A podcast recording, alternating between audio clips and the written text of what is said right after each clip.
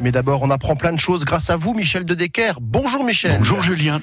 Vous nous parlez d'un village normand qui est dans l'heure ce matin, village peuplé de 1300 habitants qu'on appelle les Houlbecquoises et les Houlbecquois, Michel. Exact.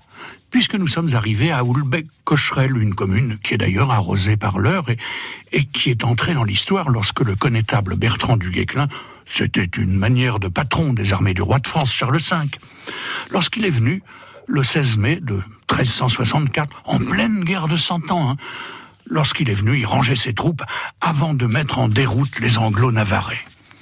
Une sacrée bataille quand même, parce qu'il n'y avait pas loin de dix mille hommes en présence sur la colline et dans la plaine d'Ardancourt.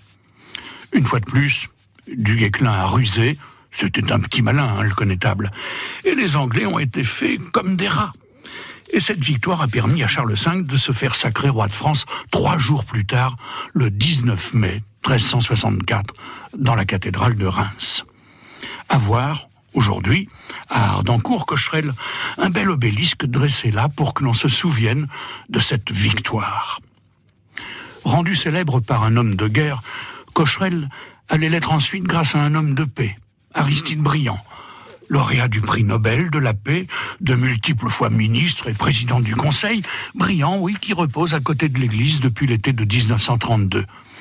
Vous verrez sa pierre tombale, qui est un énorme bloc de granit, et vous verrez aussi, au numéro 2 de la route des Moulins, un monument figurant le grand homme.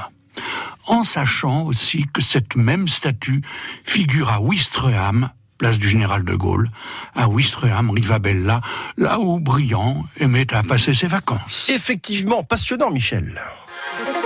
France Bleu, France Bleu Normandie.